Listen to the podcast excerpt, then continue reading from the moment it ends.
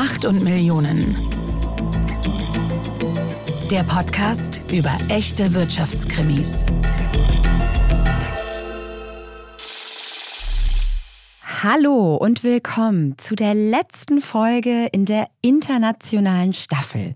Ich bin Solveig Gode, ich bin leitende Redakteurin bei Business Insider und sitze hier mit Kajan Özgens, dem Chefredakteur von Business Insider.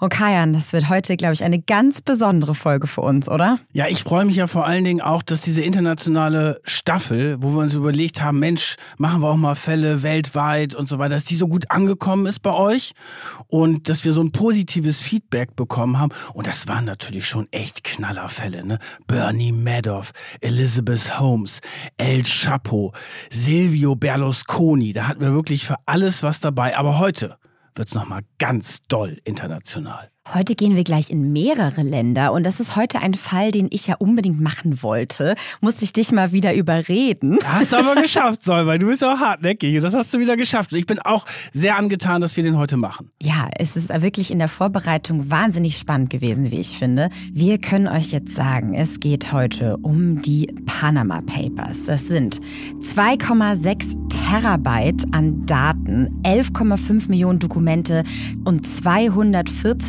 1000 Briefkastenfirmen, um die es hier geht.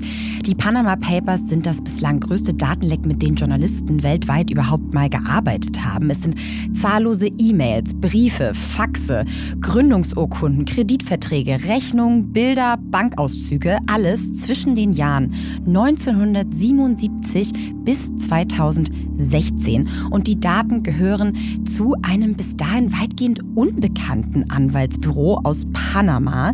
Das heißt Mossack Fonseca. Und über das werden wir heute ganz viel erfahren und auch die Gründer dahinter.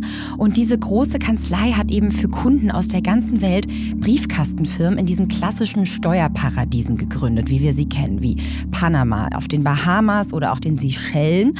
Und dadurch soll eben dieser deutsche Kanzleigründer Jürgen Mossack, wie der heißt, der hat seiner Firma den Namen gegeben, gemeinsam mit seinem Partner Ramon Fonseca Steuerhinterziehung, Korruption, Sanktionsbruch und Terrorfinanzierung entweder selbst begangen oder ermöglicht haben.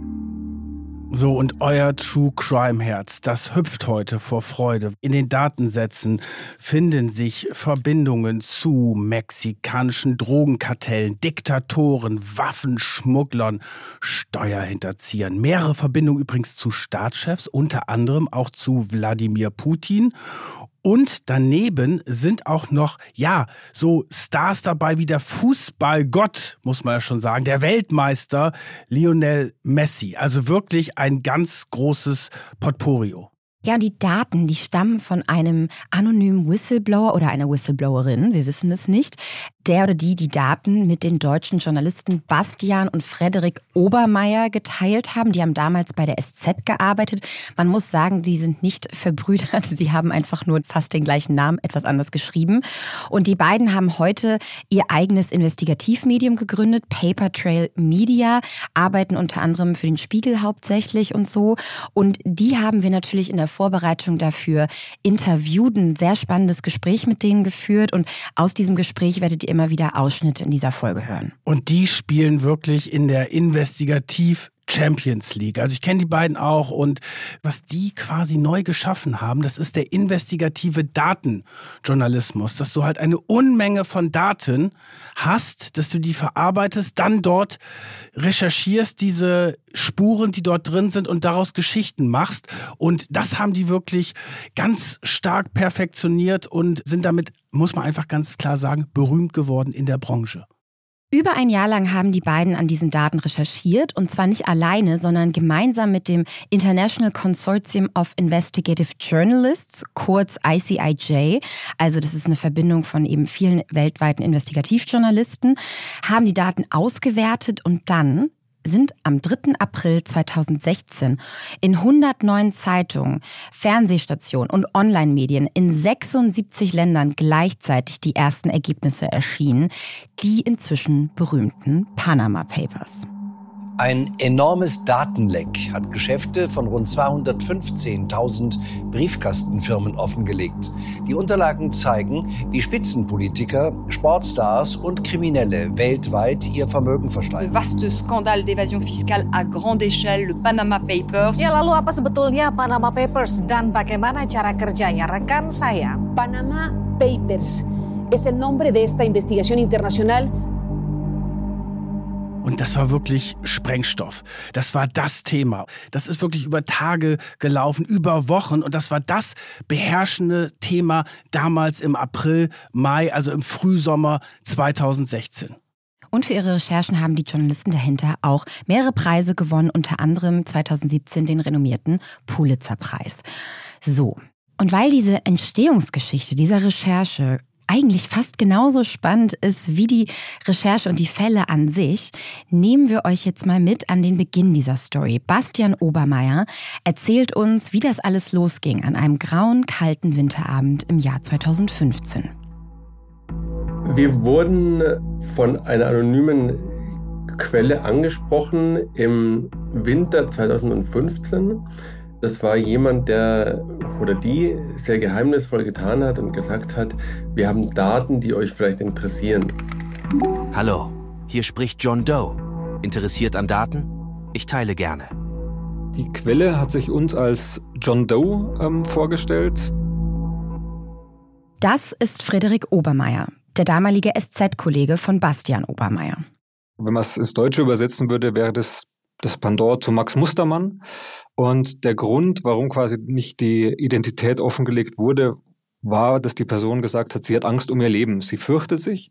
Und da muss man sagen, das hat man bei Quellen öfters. Manchmal ist es, wenn man so einen Schritt zurück macht, wirkt es in Wahrheit nicht so. In dem Fall war es aber so, als wir dann uns durch die Daten geklickt haben, zum ersten Mal die Dokumente gesehen haben, auf Namen gestoßen sind, diese Namen gegoogelt haben, war uns ziemlich schnell klar, oh ja, die Person hat schon recht. Da war er nicht nur der beste Freund von Wladimir Putin, ganz viele Oligarchen, die mittlerweile fast alle sanktioniert sind, sondern da waren auch Mitglieder mexikanischer und anderer lateinamerikanischer Drogenkartelle drunter, Mitglieder von organisierten Verbrechensgruppen aus der Ukraine, aus Russland. Da war der Cousin von Bashar al-Assad, dem Autokraten in Syrien.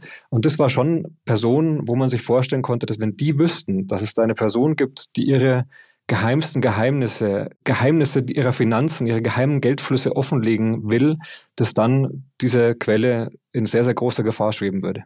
Also Sie bekommen die ersten Informationen und dann liefert die Quelle wirklich Daten in Tranchen. Und so langsam entsteht natürlich so ein Riesenbild. Und wir haben Sie natürlich auch gefragt, was ist eigentlich mit der Quelle? Gab es dort Kontakt? Und Sie haben gesagt, Sie können und wollen zu der Quelle nichts sagen aus Schutz dieser Quelle und warum, da werden wir später auch nochmal drauf eingehen, weil es natürlich auch eine Gefahr für die Quelle bestand. Ja, aber wir können sagen, über den Zeitraum wächst diese Datenmenge. Also insgesamt werden es am Ende 2,6 Terabyte sein. Und ja, wir haben uns dann natürlich gefragt, ab wann weiß man, dass da jetzt was drinsteckt in so einer Geschichte? Und da haben sie gesagt, als sie dann Verbindungen zu Wladimir Putin, zu Assad und dem isländischen Premierminister damals gefunden haben, da wussten sie, okay, das sind mehrere riesige Stories, nicht nur eine. Und da müssen sie sich jetzt im Zweifel ein bisschen Hilfe holen. Wir haben sehr schnell gemerkt, dass diese Recherche für uns beide und auch für die Süddeutsche Zeitung einfach viel zu groß wurde. Wir haben eine Wand gehabt bei uns im Büro, wo wir mitgezählt haben, wie viele Staatschefs und Präsidenten wir direkt oder über ihre Familie drin haben. Da waren wir am Schluss bei über 70. Und ich glaube, als wir so bei 13 waren, haben wir gemerkt, fuck, wir können das unmöglich machen. Wie Bastian Obermeier gerade erklärt hat, merken Sie, okay, das ist zu viel für Sie alle alleine. Ein einziger Journalist könnte sich sein ganzes Leben lang mit diesen Daten beschäftigen. Deswegen wenden Sie sich eben an das ICIJ und arbeiten dort mit einer Vereinigung internationaler Journalisten zusammen. Mit denen haben Sie schon mal zusammengearbeitet in der Vergangenheit, unter anderem bei den Luxemburg Leaks. Und die gehen das Ganze jetzt systematisch an. Sie pitchen da vor denen in Washington. Und er sagt, als Sie da ankamen, war der ganze Raum still und Sie das erste Mal von diesen Daten Daten erzählt haben. Also alle sind gleich begeistert und wissen auch von der Wichtigkeit dieser Recherche. Was dann passiert ist, wir haben diese Leute quasi über das ICHJ alle an den Daten teilhaben lassen. Es gab so eine Online-Plattform, wo jeder suchen konnte. Und die Wochen drauf gab es im Stundentakt Treffer, die dann in das Forum eingetragen wurden. Das ist so wie ein Facebook für investigative Journalisten. Und wir saßen in München, haben da reingeschaut und dachten nur, krass, krass, krass, krass, jetzt ist da, sind irgendwie die Kinder des pakistanischen Premierministers noch drinnen und die und der und das war wie ein Rausch, war das damals tatsächlich. Beim ICIJ bekommt dieses Projekt jetzt einen eigenen Namen, und zwar diesen mystischen Namen Prometheus.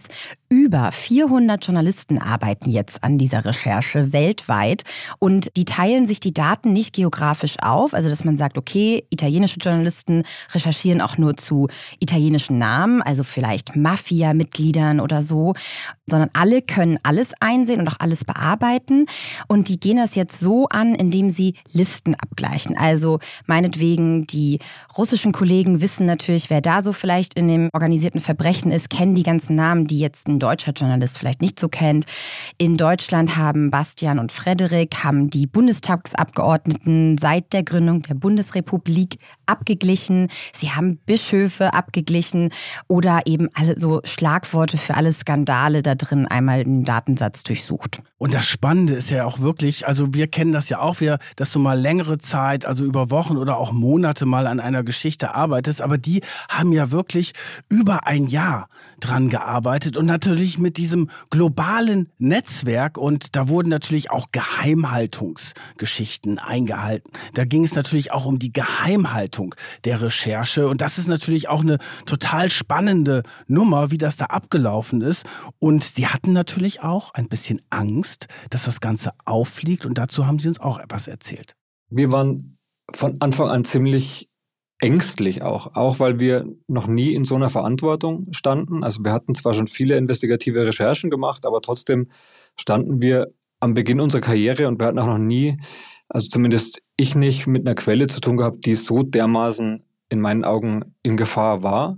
Deswegen haben wir uns dann entschieden, hier in München quasi auf, nur auf air-gegappten Computern zu suchen. Das heißt, wir haben uns sehr, sehr leistungsstarke, wirklich so, so Computer-Tower gekauft für viel Geld zum Entsetzen unseres damaligen Chefredakteurs und Geschäftsführers.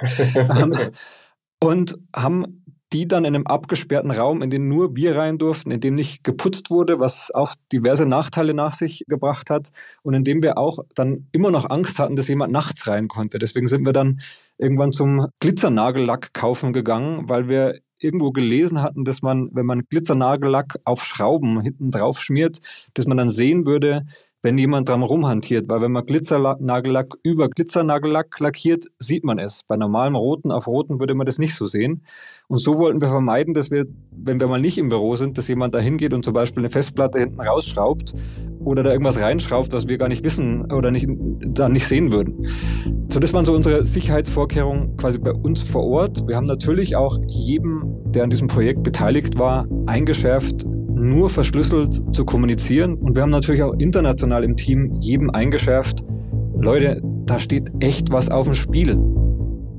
So, jetzt kommen wir mal zu den Fällen, die da rausgekommen sind. Und natürlich der spannendste Fall, finde ich, das ist Wladimir Putin. Der taucht übrigens nicht direkt in diesen Papieren auf, aber es gibt total spannende Verbindungen, weil bei Wladimir Putin fragt man sich natürlich immer, woher kommt eigentlich das Geld? Weil offiziell verdient er relativ wenig, das was er offiziell erklärt, aber man kriegt das ja mit, dieser riesige Luxus, in dem er schwelgt. Und deswegen ist natürlich immer die spannende Frage, wie reich ist er wirklich?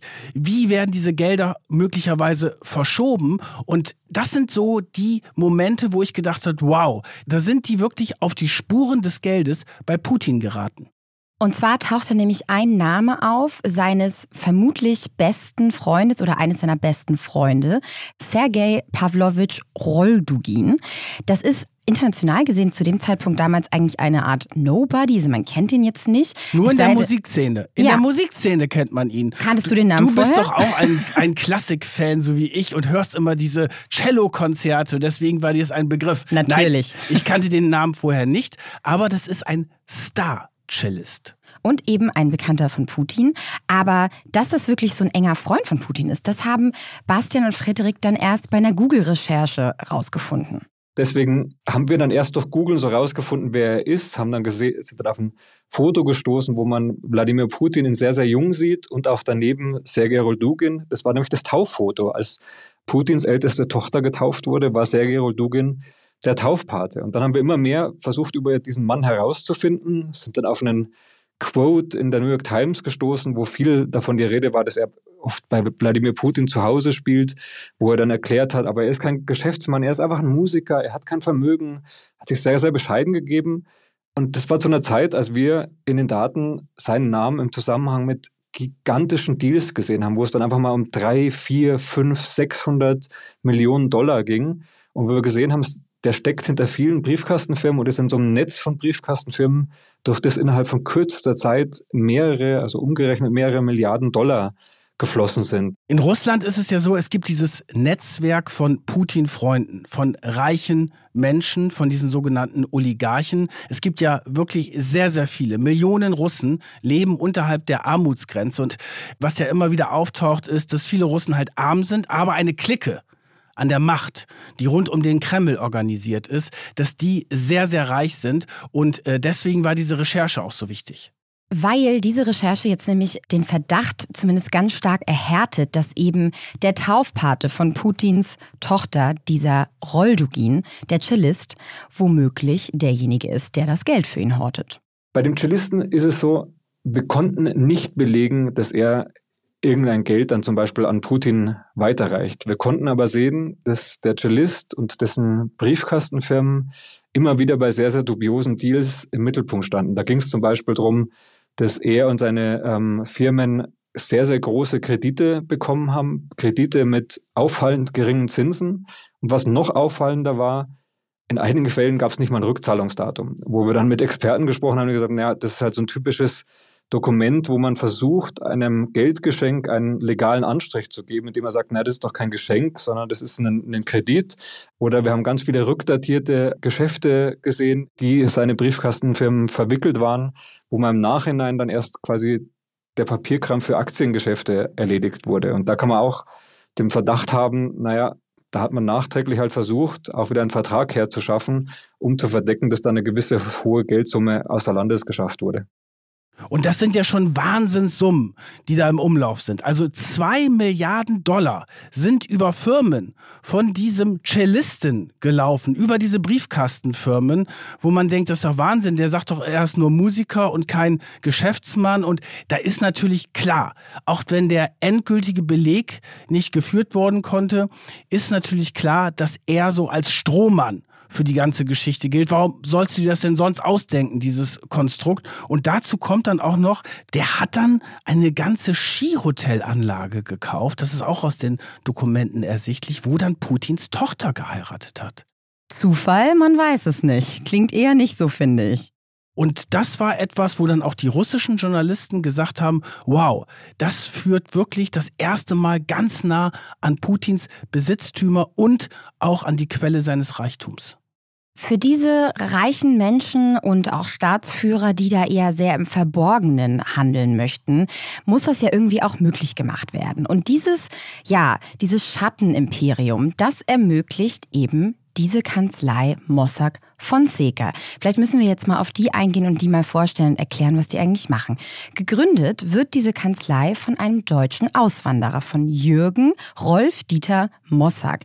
Der ist am 20. März 1948 in Fürth geboren und ist der Sohn eines Waffen-SS-Mannes von ja. damals. Das ist nämlich auch eine spannende Geschichte. Die Familie ist dann Anfang der 60er Jahre nach Panama ausgewandert. Der Vater Mitglied der Waffen-SS, eine ganz schillernde Figur, weil später taucht er auch in geheimen CIA-Dokumenten auf, weil er sich da offenbar als Spion angedient hat für den Auslandsgeheimdienst CIA. Und der Jürgen Mossack, der wächst dann in Panama auf, macht dort seine Schule, studiert Jura, legt dann nochmal einen kleinen kleines Jahr in London ein und gründet dann Ende der 70er Jahre seine Anwaltskanzlei und kommt dann wenige Jahre später mit Fonseca zusammen. 1986 gründen sie ihre Kanzlei, die darauf spezialisiert ist, Briefkastenfirmen in der ganzen Welt zu gründen und zu verwalten. Die haben dann zu Hochzeiten 600 Angestellte verteilt auf 48 Büros in fast ebenso vielen Ländern. Und die Abkürzung ist dann intern und aber auch darüber hinaus nennt man das dann nur noch Mosfon, diese Kanzlei, weil Mossack Fonseca wohl zu lang war. Ja, und die machen das jetzt eben an diesem Standort Panama, der ja auch bekannt dafür ist, eine Art Offshore-Steuerparadies zu sein, weil die dort halt deutlich sagen wir mal, liberalere Bankengesetze und Finanzgesetze haben. Genau, die schreiten da nicht so stark ein, beziehungsweise relativ gering ein. Ich musste ja bei Panama auch an eine Hörerin denken. Die hat mal uns eine Nachricht geschickt, dass sie unseren Podcast immer hört und zwar mit dem Blick auf den Finanzdistrikt in Panama City. Und genau da saß äh, die Firma von Mossack und Fonseca. Und die haben eben ein ganz besonderes Geschäftsmodell mit diesen Briefkastenfirmen aufgebaut, was uns jetzt Frederik Obermeier mal erklärt. Was Mossack Fonseca verkauft hat, war am Ende nichts anderes als Geheimhaltung. Sie haben sich quasi als Service angeboten, dass sie Firmen in Panama gründen Firmen, bei denen man von außen, aus dem Ausland, zum Beispiel als deutsche Behörde, nicht so einfach sieht, wer dahinter steht, also wem sie gehört, wer der Anteilseigner ist. Und sie haben auch quasi angeboten, dass sie auch sogenannte, ja im Endeffekt Fake-Direktoren, ähm, also Fake-Geschäftsführer anbieten würden. Das waren Personen, die dann quasi nach außen hin so getan haben, als würden sie diese Firma leiten, die Papiere unterschrieben haben, in den meisten Fällen übrigens schon Blanco. Die haben dann einfach Tage gehabt, wo sie ins Büro in Panama City gekommen sind und Blanko-Papiere für eine Firma unterschrieben haben, damit die Bahneigentümer dann später einfach einen Text eintragen konnten und sagen können, na, der Geschäftsführer hat jetzt angeordnet, dass wir dieses und jene Unternehmen kaufen. Was dann aber auch noch so war, ist, dass Mossack Fonseca sogar noch einen Schritt weiter gegangen ist, weil in den vergangenen Jahren und auch vor den Panama Papers schon Ermittler immer mehr darauf hingewiesen haben, dass Steueroasen wie Panama dem internationalen Verbrechen, aber auch bei Steuerhinterziehern helfen, indem sie quasi nicht offenlegen, wem eine Firma gehört. Deswegen haben viele Banken schon die Auflage bekommen, wenn ihr für eine Briefkastenfirma ein Konto eröffnet, dann müsst ihr wissen, wer dahinter steht. Ihr müsst euch das sagen lassen, nämlich wer der letztgültige Eigentümer ist. Und dann war natürlich große Aufregung in, in der Welt der Schattengestalten. Und Mossack Fonseca hat dann ziemlich schnell eine Lösung gehabt. Sie haben nämlich gesagt, na, da gibt es ganz viele Banken, die fragen jetzt ständig nach diesem letztgültigen Eigentümer. Den können wir doch gar nicht sagen, weil das ist ja genau das, was wir verkaufen. Ähm, nämlich Geheimhaltung, das wir die nicht sagen. Und deswegen haben sie dann ihren Kunden angeboten, liebe Leute, wenn ihr uns ein bisschen mehr Gebühr zahlt, also meistens ein bisschen mehr tausende Dollar, dann haben wir da einen ganz tollen Service. Nämlich wir haben Leute, die auf Nachfrage sogar behaupten, dass sie die letztgültigen Eigentümer sind. Das waren dann unter anderem Verwandte und angeschwägerte Personen der Firmeneigentümer von Mossack Fonseca, die dann sich so ein Zubrot verdient haben, indem sie gegenüber Behörden und Banken gesagt haben, ja, ja, diese Firma, diese Briefkastenfirma, in Wirklichkeit gehört die mir. In Wirklichkeit hat sie aber doch nicht ihnen gehört, sondern wieder Leuten, die da dahinter stehen. Also man muss ja sagen, eine Briefkastenfirma einzurichten, das ist erst einmal nicht illegal. Das kannst du machen, aber es ist natürlich, ja, es macht natürlich einen komischen Eindruck. Warum soll, weil wir beide zum Beispiel, warum sollten wir eine Firma in Panama einrichten oder auf den British Virgin Islands, um das irgendwie zu verschleiern. Da hat man natürlich immer das Gefühl, dass da irgendwas versteckt werden soll. Es gibt aber auch offizielle Gründe, muss man sagen, eine Briefkastenfirma zu gründen. Zum Beispiel, wenn du sehr vermögend bist und Geld geerbt hast und es soll nicht bekannt werden, wie viel Geld du hast, weil du irgendwie Angst vor Entführung hast. Also so dieser klassische Vermögensschutz. Das ist dann schon möglich. Aber es ist natürlich immer so die Frage, warum macht man das eigentlich? Und man macht sich damit natürlich schon ein Stück verdächtig. Ja, ein Geschmäckle ist damit auf jeden Fall. Und ich fasse jetzt nochmal zusammen, wie das funktioniert hat. Ne? Also wir haben gerade schon gehört, Sie richten da diese sogenannten Scheindirektoren ein. Für 1000 Dollar bekommt man schon so eine anonyme Firma ohne Namen drauf quasi. Und Mossack Fonseca hilft dabei, dieses Konto einzurichten, installieren eben die Scheindirektoren, verschleiern dadurch den wahren Inhaber. Und diese Scheindirektoren können alles abzeichnen, ohne dass der eigentliche Eigentümer vielleicht hier in Deutschland Deutschland oder irgendwo in Europa seinen Handlungsspielraum verliert. Und diese Scheindirektoren, die werden halt dafür bezahlt, dass sie quasi ja, blankomäßig da alles unterschreiben und alles absegnen und dafür hinhalten. Und die Obermeiers haben erzählt, dass die teilweise nicht mal richtig Englisch oder Deutsch sprechen oder eben das verstehen, was sie da eigentlich unterschreiben und in teilweise Slum-ähnlichen Zuständen leben und vielleicht nur so 500 Euro im Monat dafür bekommen, was sie da eigentlich machen, ohne das teilweise vielleicht wirklich zu verstehen, wofür sie eigentlich herhalten. Ja, das sind dann Leute, die werden dort rekrutiert, wirklich aus den armen Vierteln.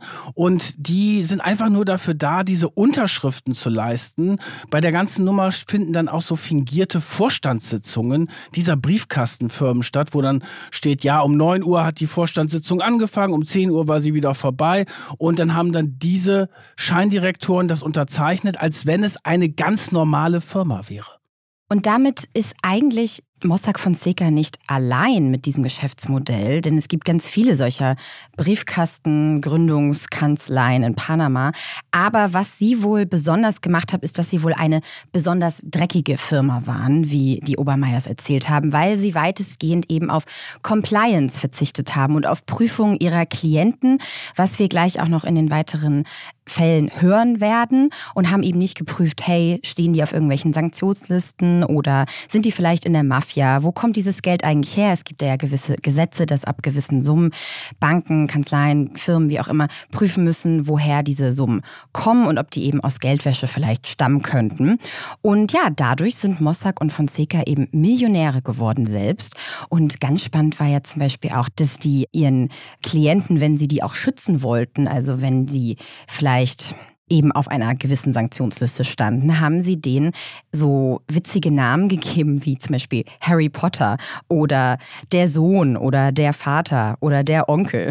Oder Winnie Pooh habe ich auch gesehen. Ja, und dann hat man halt eine E-Mail geschrieben innerhalb der Kanzlei an äh, den anderen Mitarbeiter. Hey, Harry Potter oder Winnie Pooh braucht jetzt noch mal eine neue Firma. Kannst du die mal eben aufsetzen? So, jetzt wird's dann weniger witzig, weil natürlich die Frage ist immer, warum sollten die geschützt werden? Und da waren halt wirklich Leute dabei, da ging es nicht nur um die Verschleierung von Vermögen oder Steuervermeidung, da ging es auch um Terrorfinanzierung. Und ein sehr krasser Fall, da führt die Spur nach Syrien und zwar zum Diktator Assad. Und zwar führt die Spur zu dem Cousin von Assad, zu Rami Maklouf. Und der steht auch auf einer Sanktionsliste. Und da wurde dann innerhalb der Kanzlei diskutiert, ob man den überhaupt als Klienten aufnehmen kann oder nicht. Und obwohl da schon bekannt war, dass der eben auf dieser Liste steht, hat man sich eben erst deutlich später von ihm als Klienten getrennt. Das hat uns Frederik jetzt auch nochmal erklärt. Was wir in den Daten auch gesehen haben, waren ziemlich schnell Spuren zum Regime von Bashar al-Assad in Syrien. Da gab es, muss man auch sagen, vor den Panama Papers schon Gerüchte, dass diese Kanzlei Mossack Fonseca irgendwie was mit Assad zu tun hat. Aber das konnte nie so richtig belegt werden, sondern wir haben dann in den Dokumenten gesehen, dass mehrere, also zum einen mehrere Cousins von Bashar al-Assad, die auch quasi von Experten immer wieder genannt worden sind, wenn es darum ging, wie hat eigentlich Assad das Niederschlagen der Proteste finanziert. Die sind mit Briefkastenfirmen in den Dokumenten aufgetaucht und da war es auch besonders interessant, dass Mossack Fonseca intern auch darüber diskutiert hat, ob man die denn noch als Kunden behalten könnte, angesichts dessen, dass sie sanktioniert sind. Und dann gab es einen, einen Mailverkehr, wo dann einer der Chefs gesagt hat, na klar können wir die noch behalten, die Sanktionen ist doch jetzt kein großes Ding, weil da gibt es eine Bank, die HSBC, die behält die auch als Kunden. Also warum sollten wir die nicht als Kunden ähm, behalten? Neben den Cousins von Bashar al-Assad haben wir aber auch mehrere Firmen gefunden, die von Experten davor schon genannt worden sind, wenn es darum ging, Flugbenzin nach Syrien zu liefern und wie Syrien Flugbenzin angekauft hat. Und wir haben jetzt quasi gesehen, wie die dann quasi, nachdem sie öffentlich bekannt geworden sind, wie die dann versucht haben, quasi sich vor der Öffentlichkeit zu verstecken, vor Ermittlern, vor ausländischen Behörden zu verstecken, um weiterhin dieses Flugbenzin ins Land zu bekommen und damit, das darf man, glaube ich, ja, muss man auch wiederholen, was damals passiert ist, die Zivilbevölkerung zu bombardieren. Damals gab es ja nicht nur viele Angriffe mit Kampfflugzeugen, sondern damals gab es ja auch diese, diese gefürchteten Fassbomben, die einfach dann aus Helikoptern und Frachtflugzeugen hinten abgeworfen worden sind und so Hunderten, Tausenden, Zehntausenden, wenn nicht sogar Hunderttausenden Zivilisten den Tod gebracht haben. Also wir fassen mal zusammen.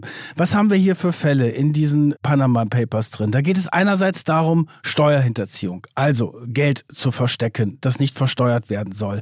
Dann, wie wir eben erfahren haben, Terrorfinanzierung, natürlich auch eine wirklich absolut krasse Geschichte. Und natürlich werden auch die Kriminellen geschützt und ihre Finanzströme aufrechterhalten. Dadurch ist Betrug auch erst ermöglicht. Und es gab zum Beispiel natürlich auch Fälle mit einem mexikanischen Drogenboss, der dort geschützt werden sollte. Und dann hat der Mossack in einer Mail geschrieben, ihr kennt ja alle Pablo Escobar, das ist ja quasi der Drogenbaron überhaupt und Pablo Escobar sei laut dieser Mail von Mossack ein Baby im Vergleich zu diesem mexikanischen Drogenboss, also dem Klienten der Kanzlei.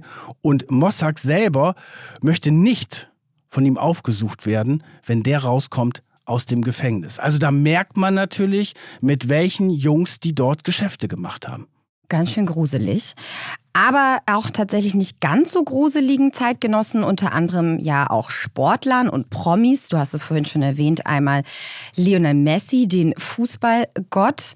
Unter anderem tauchten wohl 20 aktuelle oder ehemalige Weltklasse-Fußballer in diesen Akten auf, mit Verbindung eben zu Mossack Fonseca-Firmen. Aber muss man ja auch sagen, sie durften tatsächlich nicht jeden Namen an die Öffentlichkeit bringen, weil es eben nur dann berichtenswürdig ist und quasi auch rechtens, wenn da klare Beweise dafür vorliegen oder Anhaltspunkte, dass deswegen eine Straftat vorliegt. Oder wenn es natürlich Personen des öffentlichen Interesses sind, also richtig große Prominente, wie zum Beispiel Messi, der dort über diese Offshore-Firmen seine Gelder rübergeschleust hat. Messi selber, wie andere Fußballer ja auch, sind immer wieder wegen Steuergeschichten ins Visier der Ermittler geraten. Messi ist auch verurteilt worden in Spanien, aber alles auf äh, Bewährung, sodass er nicht ins Gefängnis musste. Das ist natürlich schon ein bisschen schäbig, wenn du dir anguckst, welche Gehälter diese Stars dann auch bekommen. Er ist doch der bestbezahlte oder war der bestbezahlte Fußballer der Welt, oder? Ja, auf jeden Fall. Und da ist es so, ob du jetzt 100 Millionen oder 150 Millionen hast, ist vielleicht jetzt nicht das Entscheidende. Aber hier geht es ja darum, dass du die Gier nicht nur von dem Fußballer selber, sondern von diesem ganzen Umfeld hast. Weil du musst dir ja vorstellen, das ist ja wie ein Unternehmen, Messi. Da sind so viele, die unbedingt dran verdienen wollen an dieser starken Marke, die ja eine der weltweit bekanntesten Marken im Fußballbusiness ist.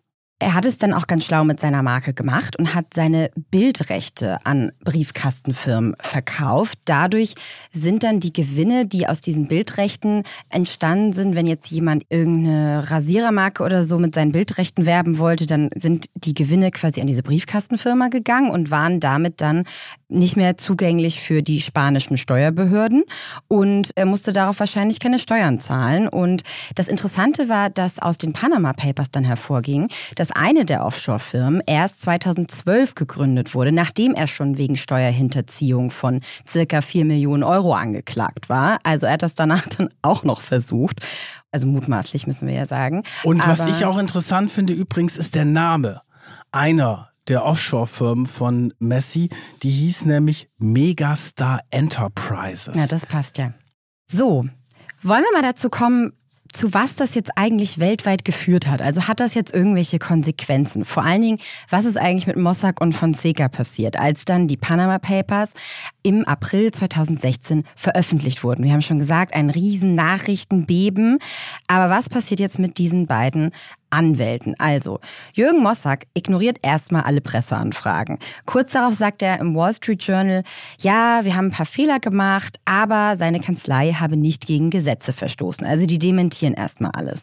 Dann, wenige Tage nach der Veröffentlichung der Panama Papers, gibt es die erste Razzia in Panama City und dann auch kurz darauf in El Salvador. Und da ist unter anderem dann auch schon eine Einheit zur Bekämpfung des organisierten Verbrechens dabei. Also da haben die Strafverfolgungsbehörden schon relativ früh den Riecher, dass es eben wirklich auch um kriminelle Strukturen geht. Und da war natürlich auch ein internationaler Druck da, das muss man auch sagen. Also Panama war natürlich relativ liberal. Wir kommen ja gleich nochmal zur ja etwas fragwürdigen Aufarbeitung, juristischen Aufarbeitung des ganzen Falls. Da wurde ein massiver internationaler Druck auf Panama, auf dieses kleine Land ausgeübt. Die leben natürlich sehr stark von diesen Finanzdienstleistungen. Das ist ja eine Art Finanzindustrie, die da aufgebaut worden ist. Und dann mussten die natürlich reagieren und mussten dort mal in die Kanzlei einmarschieren. Dann wenige Wochen später die zweite Razzia, drei Wochen nach der Veröffentlichung. Und da wurde erneut ein Gebäude der Kanzlei durchsucht.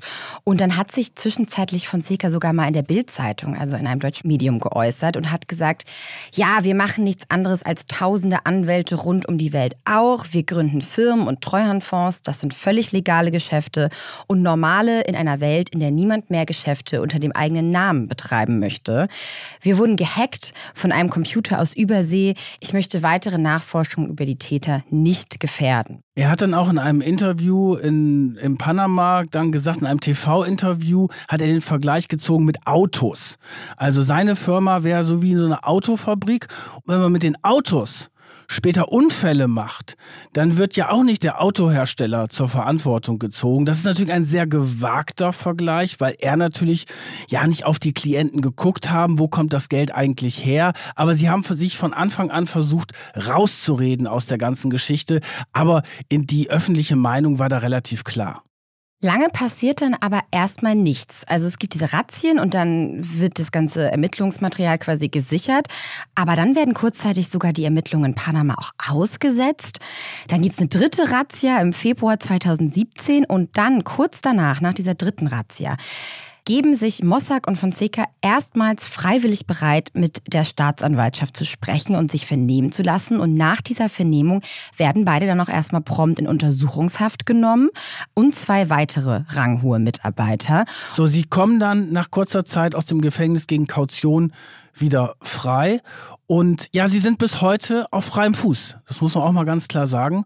Es soll einen Prozess geben gegen die beiden. Der ist immer wieder verschoben worden. Es wird ihnen natürlich Geldwäsche vorgeworfen. Und das ist natürlich ein Punkt, der in der Aufarbeitung nicht funktioniert hat. Dort in Panama, weil da werden sie halt juristisch natürlich geschont. Also ihr Business ist tot. Die Kanzlei ist, glaube ich, ein oder zwei Jahre nach der Veröffentlichung der Panama Papers geschlossen worden. 2018. Äh, sie mussten das dann abwickeln und ihr Geschäft selber ist vorbei. Aber man muss auch sagen, sie haben natürlich über Jahrzehnte so viel Geld verdient, dass man sich jetzt finanziell um die beiden keine Sorgen machen muss. Ja, das wahrscheinlich nicht. Ihnen wird übrigens auch in Köln, da liegt auch ein Haftbefehl vor und mittlerweile ja auch sogar ein internationaler Haftbefehl. Da wird Ihnen auch vorgeworfen, die Beihilfe zur Steuerhinterziehung und die Bildung einer kriminellen Vereinigung. Und wie das jetzt ja für die ausgehen könnte, die beiden, hat uns Frederik Obermeier nach Gesprächen mit den panamaischen Journalisten auch nochmal erzählt. Die Aufarbeitung ist zumindest was Panama angeht, da hat man am Anfang gemerkt, dass es sehr, sehr viel Aktionismus gab und sehr, sehr viele große Worte. Man wollte natürlich, Panama hat seinen Ruf geschädigt gesehen, weil sie ja schon auch eingestehen mussten, dass es Mossack Fonseca nicht diese einzige Firma ist, sondern dass es sehr, sehr viele panamaische Finanzdienstleister gibt, die was Ähnliches anbieten. Und deswegen hat Panama dann ziemlich schnell gesagt, jetzt muss sich was ändern. Sie haben die Büros von Mossack Fonseca durchsucht, sie haben sich Hilfe kurzzeitig sogar in Deutschland geholt, sie haben eine Expertenkommission eingesetzt, die quasi aufräumen soll. Diese ganze Expertenkommission ist dann nach kurzer Zeit wieder komplett gesammelt zurückgetreten. Also alle westlichen Teilnehmer an dieser äh, Kommission, unter anderem der Nobelpreisträger Josef Stieglitz, haben dann gesagt, ey, das ist Hanebüchen, was es hier geht. Wir, man will uns noch vorschieben, das machen wir nicht mit. Und man hat dann auch über die Jahre gesehen, dass das Engagement, was die Strafverfolgung von Herrn Mossack und Herrn Fonseca angeht, immer geringer geworden ist. Und ich habe jetzt vor, glaube zwei Wochen mal mit einer panamaischen Kollegin nochmal darüber geredet, die dann so meinte, ey, sie glaubt nicht, dass da noch was passiert. Vorher werden diese beiden Herren sterben. Die sind mittlerweile auch im Rentenalter. Man wird diesen Fall nicht offiziell schließen, aber sie geht nicht davon aus, dass da schnell zu einer Verurteilung kommt. Und wenn dann zu einer Verurteilung, die denen jetzt gar nicht so wehtun wird, weil am meisten wehtut ihnen im Endeffekt, dass sie das Land nicht mehr verlassen können. Es gibt einen internationalen Haftbefehl, sobald die beiden nach, also zum Beispiel Herr Fonseca ist öfters nach Amerika geflogen, weil da eine seiner Töchter lebt. Wenn er da landen würde, würde er festgenommen. Genauso ist es mit Herrn Mossack, dessen Familiengrab hier in Bayern ist. Wenn er das nochmal besuchen wird und in München am Flughafen landet, muss er davon ausgehen, dass er sofort festgenommen wird. Und ich glaube, das ist die größte Strafe für die beiden. Also es gibt wirklich große Erfolge von dieser Recherche. Das ist wirklich ohne Zweifel klar. Alleine was da an Steuern reingekommen ist. Es ist Wahnsinn. Man schätzt, dass durch die Panama Papers weltweit mehr als zwei Milliarden Dollar an Steuern wieder eingetrieben worden sind. Also Steuern, die nachgezahlt werden mussten oder Strafzahlungen. Und zum Beispiel auch der deutsche Fiskus hat davon profitiert. Wir erinnern uns ja auch an diese Schweizer Geschichten, ne? da, als da die Steuer-CD rausgekommen ist und dann haben ganz viele da natürlich dann angerufen und haben gesagt, ich will mein Geld wieder zurückhaben, beziehungsweise haben dann Selbstanzeigen gestellt beim Finanzamt. Und das ist hier auch passiert und dadurch sind halt sehr viele Steuernachzahlungen vom Staat eingetrieben worden. Ja, und hier möchte ich gerne auch nochmal so die Ebene auf die Masse bringen.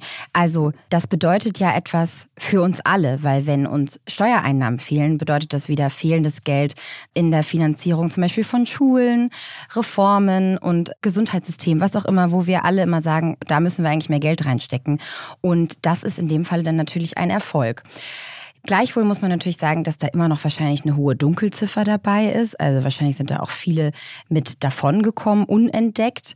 Aber trotzdem ist ja auch auf der internationalen Ebene und auf der gesetzgeberischen Ebene ein Riesenfortschritt passiert. Also das haben wir jetzt vielleicht hier in Deutschland nicht ganz so krass mitbekommen, aber zum Beispiel in der Mongolei wurde ein Gesetz geändert.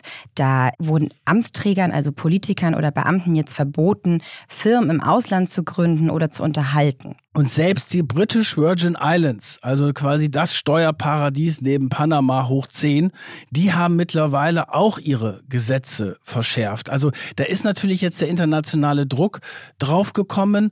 Und was ich auch ganz interessant finde, ist die EU zum Beispiel auch ihre Geldwäscherichtlinie überarbeitet hat. Also da ist wirklich etwas passiert, weil das ist ja immer die Frage. Wenn du investigative Geschichten hast, dann haben sie vielleicht eine große Aufmerksamkeit. Es ist jetzt natürlich nicht so, dass dieses Modell der Briefkastenfirmen tot ist. Es wird immer andere geben, die das weitermachen. Aber es ist gerade in gesetzgeberischer Hinsicht sehr viel passiert. Und es sind ja auch zum Beispiel mehrere hochrangige Politiker zurückgetreten. Ne? Der isländische Premierminister zum Beispiel, da gab es Massenproteste, weil er hatte nämlich dort heimlich Anteile an den Banken gekauft. Und als diese Banken pleite gegangen sind, hat er diese Anteile an seine Frau über diese Offshore-Firmen verkauft. Und dann zählte das Präsidentenpaar plötzlich zu den Gläubigern der Banken. Und das hat zu irren Massendemonstrationen in Island geführt, genauso übrigens in Pakistan, da musste der Premierminister auch zurücktreten. Und da gab es auch riesige Proteste aufgrund der Veröffentlichung der Panama Papers. Island ist ein gutes Beispiel, was dann halt passiert in einem Land, wo die Demokratie funktioniert, weil dann die Zivilgesellschaft dagegen auf die Straße geht zum Beispiel und dann auch wirklich eine Veränderung bewirken kann. Der ist dann eben zurückgetreten. In Deutschland zum Beispiel hat das dafür gesorgt, dass ein Transparenzregister eingeführt wurde. Das sollte eben Abfragen ermöglichen für Beamten nach dem wahren Eigentümer, um eben ja diese Hintermänner im Ausland möglicherweise zu entwirren oder eben zu enttarnen. Und der Gradmesser, finde ich auch immer für die Demokratie, waren die Reaktionen der Bevölkerung. Du hast gerade von Island gesprochen. Russland war natürlich genau das Gegenteil. Ne, da ist es jetzt so, dass es schon sehr mutig war von den Journalisten, die dort beteiligt waren an dieser internationalen Recherche, überhaupt diese Geschichten zu machen, weil Wladimir Putin hat dann zum Beispiel auch der Süddeutschen unterstellt, dass es eine Kampagne wäre, die sie da gestartet hätte. Und der John Doe, die Quelle hat dann im Jahr 2022 mit Frederik und Bastian dann nochmal ein Interview geführt, das übrigens natürlich anonym, verschlüsselt und so weiter geführt worden ist. Und da hat er auch gesagt, die russische Regierung, die will mich tot sehen. Und natürlich gibt es dann in Russland keine Proteste, weil der Staat das alles unterdrückt. Aber da ist es schon eine Riesenleistung, dass solche Geschichten überhaupt ans Tageslicht kommen. Ja, und die Quelle ja Gott sei Dank bislang noch unentdeckt bleibt, weil die hat wahrscheinlich ihr Leben riskiert. Genauso wie auch die Journalisten, die ja da in Russland darüber berichtet haben oder eben in anderen autokratischen Staaten. Die Quelle hat übrigens dann auch mit dem BKA zusammengearbeitet. Also die deutschen Strafermittlungsbehörden, die profitieren auch von diesen Datensätzen, weil die Journalisten, zum Beispiel die Süddeutsche, gesagt haben, wir veröffentlichen das, das ist unsere journalistische Pflicht, aber wir sind nicht der verlängerte Arm der Strafverfolgung Ermittlungsbehörden. Deswegen übergeben wir diese Informationen nicht direkt zum Beispiel ans BKA. Und dann hat sich das BKA mit John Doe, der Quelle in Verbindung gesetzt und hat für 5 Millionen Euro, so heißt es jedenfalls laut Medienberichten, das Material von ihm abgekauft. Jetzt kann man natürlich sagen, oh, hat er jetzt noch ein Geschäft draus gemacht? Ich glaube eher, dass das auch sehr viel damit zu tun hat, dass er natürlich auch in seine Sicherheit investieren muss, weil der wird natürlich gesucht. Und wir haben jetzt das Jahr 2023, also es ist jetzt über sieben Jahre her, dass diese Papers veröffentlicht worden sind und die Quelle ist bis heute in Anführungsstrichen nicht enttarnt und der muss aber natürlich für seinen Schutz etwas tun und, wie er ja auch in dem Spiegel-Interview gesagt hat, er fürchtet schon um sein Leben. Ich sag nur noch mal, just in case, wir wissen natürlich nicht, ob es ein er ist, der Whistleblower, ne? Richtig, da hast du vollkommen recht. Die Quelle. genau, der Whistleblower, die Quelle. Und das Interessante ist jetzt, dass das BKA darüber jetzt und die deutschen Strafverfolgungsbehörden durch diese Daten natürlich viel mehr Informationen über kriminelle Organisationen bekommen und Persönlichkeiten. Und das kann auch für die Zukunft total wichtig werden oder sein. Das hat man jetzt zum Beispiel im Falle des Ukraine-Krieges gesehen. Da hatten sie jetzt nämlich auf einmal ganz viele Infos, wo die ganzen Gelder der Oligarchen abgeblieben sind und wie sie die versteckt haben und wo die Geldflüsse hinfließen etc. Und hatten damit es viel einfacher, dann eben die Menschen auf Sanktionslisten zu setzen, wie es dann eben ja im Ukraine-Krieg oder dem Angriffskrieg auf die Ukraine auch passiert ist. Ich glaube, das ist ein ganz wichtiger Punkt. Da haben die Papers absolut geholfen, um den Oligarchen da auf die Schliche zu kommen, was aber auch teilweise sehr schwierig ist. Ihr habt es vielleicht mitbekommen, es gibt ja diesen einen Oligarchen Usmanov, der ja mehrere Häuser am Tegernsee hat in Bayern und die laufen natürlich nicht über ihn, sondern wieder über irgendwelche Firmen und deswegen war es auch sehr schwierig, die zu beschlagnahmen. Das ist ja bis heute nicht gelungen, aber natürlich durch diese Briefkastenfirmen hat man deutlich mehr Informationen und es ist gelungen, so wie du es eben gesagt hast, viele Russen auf diese Sanktionsliste zu setzen, damit sie halt nicht mehr solche Geschäfte hier in Europa oder woanders auf der Welt machen können. Fassen wir mal zusammen. Die Panama Papers waren eine der wichtigsten und beeindruckendsten Recherchen von Journalisten weltweit der letzten Jahre, die auch immer noch Nachwirkungen haben. Und ich fand auch spannend, dass Bastian und Frederik Obermer erzählt haben, dass da immer noch theoretisch ganz viele Informationen in diesen Datensätzen schlummern können, von denen wir vielleicht noch gar nichts wissen und in denen sie auch immer noch ab und an mal so ein bisschen, ja, was eintippen und gucken, ob da vielleicht noch was bei rumkommt. Vielleicht gibt es auch künftig noch weitere Technologien, mit denen man diese Daten noch weiter aufbereiten kann. Also vielleicht folgt da noch was. Ich finde letztendlich, total wichtig, dass dieses Thema einfach jetzt mal eine breite Aufmerksamkeit bekommen hat und an die Öffentlichkeit gekommen ist, weil das ist eben das gab, diese Steuervermeidung oder eben kriminelle Geldflüsse verschleiern über Briefkastenfirmen, das war ja schon relativ lange vielleicht auch Journalisten klar, aber nun konnte man das halt erstmals richtig stark belegen und es hat eben eine Masse jetzt endlich mal erreicht und es in die Bevölkerung getragen und eben dafür eine breite Aufmerksamkeit geschaffen. Und ich finde es auch toll, wenn man sich überlegt, wie das jetzt in den letzten Jahren wirklich in Sachen Transparenz da gelaufen ist. Und das ist halt schon, das hat schon sehr viel mit den Recherchen von Journalisten zu tun. Es ging ja eigentlich los mit der Schweiz. Ne, da hatten wir auch schon mal einen Fall, da ging es um diesen Verkauf von Steuer-CDs. Ihr erinnert euch vielleicht, das war so vor 15 Jahren ungefähr, da geriet die Schweiz plötzlich ins Visier, weil die Schweiz war ja eigentlich so der sichere Ort, wo man durch die Nummern konnten und das Schweizer Bankgeheimnis sein Geld bunkern konnte. Das wurde aufgebrochen. Das Schweizer Bankgeheimnis ist heutzutage tot. Und die nächste Fluchtoase waren natürlich die Steueroasen, die Briefkastenfirmen, wo das hin verschoben werden konnte. Und jetzt gerade nach der Veröffentlichung der Panama Papers muss man sagen, dass es gibt keinen mehr so richtig sicheren Ort. Also wenn ich mir jetzt überlegen würde, ich hätte, hätte noch eine Million über und würde dieses Geld gerne verstecken, dann können mir alle möglichen Kanzleien und Banken erklären, ja, dort an dem, an der Ecke der Welt ist das vielleicht sicher und da haben, können wir eine Briefkastenfirma machen. Aber durch diese Leak-Gefahr, die jetzt ja besteht für die Reichen, ist es natürlich so, dass diese Versteckmöglichkeiten sehr wackelig sind. Also ein positives Fazit endlich mal wieder in einer unserer Folgen hier und ein guter Ausblick, dass da nach und nach so diese Steueroasen ein bisschen mehr ausgetrocknet werden. So, Das war eine der längsten Folgen, die wir, glaube ich, je hatten, aber auch eine der spannendsten, wie ich finde. Ich bin ja sehr gespannt, ob das auch eine der meistgehörtesten Folgen wird, weil Cum-Ex, die ja auch ähnlich kompliziert ist mit diesen komplexen Geflechten und Steuersparmodellen etc., das ist eine der meistgehörten Folgen aller Zeiten. Deswegen bin ich sehr gespannt, ob die Panama Papers das auch werden. Und bei beiden Folgen hast du mich überredet. ja, wir sollten eigentlich noch eine Wette abschließen. Worum wetten wir? Also auf die Panama Papers Cum-Ex schlagen, meinst du? Ja. Ja, ich glaube, ja, es könnte, könnte sein, weil Frederik und Bastian haben das auch wirklich super spannend erzählt und das war natürlich ein wichtiger Punkt dabei. Wetten wir um ein Abendessen, Kajan? Ja. Okay. Für was bist du? Äh, ich sag Panama Papers schlagen das. Okay, dann halte ich dagegen. Okay. Gut, ihr habt es jetzt hier gehört in diesem Podcast. Auch wenn ich bald nicht mehr dabei bin, muss Kajan mich dann bald zum Essen einladen, sage ich jetzt mal ganz überzeugt. Das, das mache ich doch gerne, aber ich gehe eher davon aus, dass ich gewinne.